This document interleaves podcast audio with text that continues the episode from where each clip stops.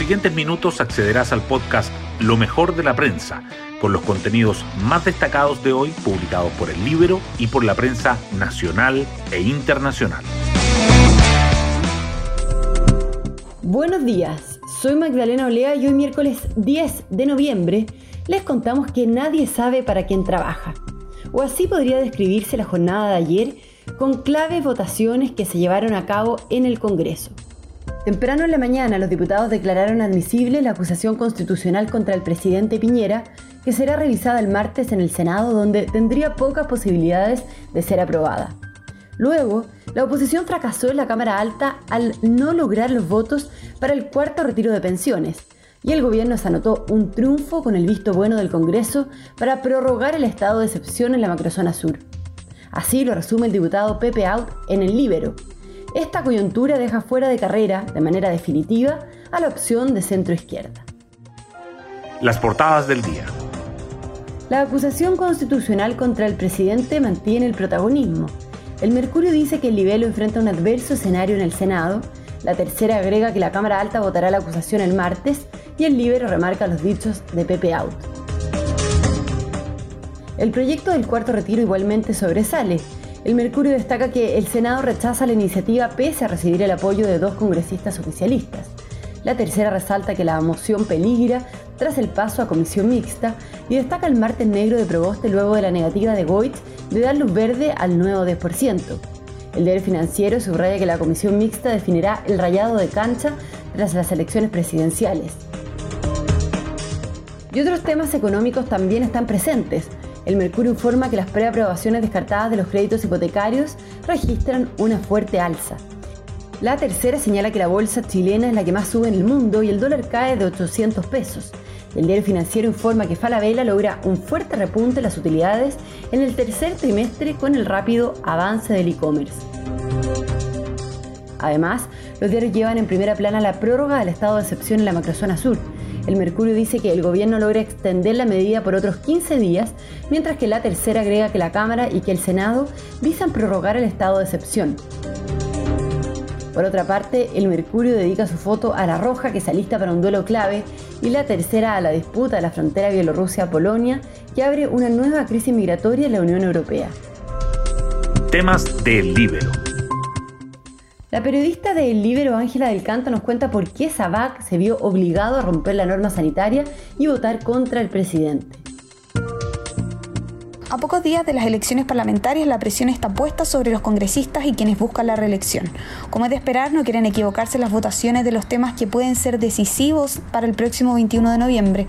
La recién aprobada acusación constitucional contra el presidente es uno de estos asuntos y la DC se esforzó en analizar su votación. Así al menos lo hizo el diputado Jorge Sabac, quien tenía un voto determinante para que el libelo fuese aprobado. En conversación con el libero, fuentes de la DC aseguraron que pesa mucho que estén en medio de un proceso eleccionario donde el gran responsable de todo iba a ser la democracia cristiana. Asimismo, el exsecretario general de la Falange y experto electoral Víctor Maldonado enfatizó en las aspiraciones senatoriales de Sabac y aseguró que de no haber estado en la Cámara el lunes por la noche, su opción senatorial fallaría. Pueden encontrar esta nota en www.ellibero.cl. Hoy destacamos de la prensa. La acusación constitucional contra el presidente Piñera enfrenta un adverso escenario en el Senado.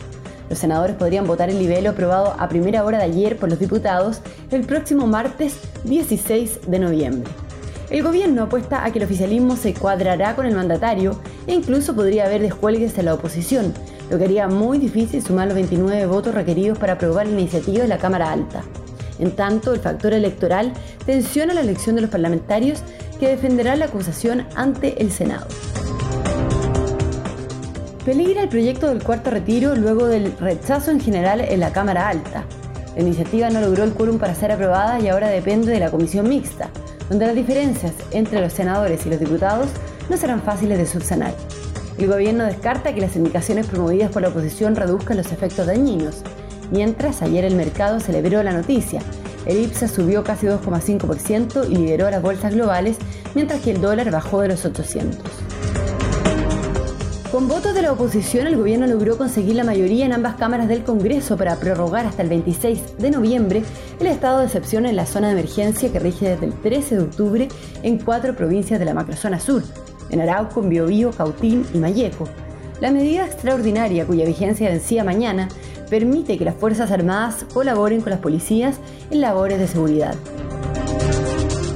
El Ceremi de Salud de la región metropolitana abre un sumario contra Gabriel Boric se investigará una eventual conducta de riesgo en el lanzamiento del programa del candidato a prueba dignidad, realizado un día antes de que Boris diera positivo por COVID-19. El abanderado dijo que está trabajando en conjunto con la autoridad sanitaria y que les han comunicado también que ninguno de los contactos estrechos que fueron notificados por su caso de COVID ha sido contagiado con la enfermedad. Y nos vamos con el postre del día. Chile se prepara para el último eclipse del año que se podrá ver en todo el país. El próximo 19 de noviembre habrá un eclipse de luna que alcanzará una cobertura de entre 97 y 98%. Se trata de la antesala del próximo eclipse total de sol del 4 de diciembre que será visible solo desde la Antártica.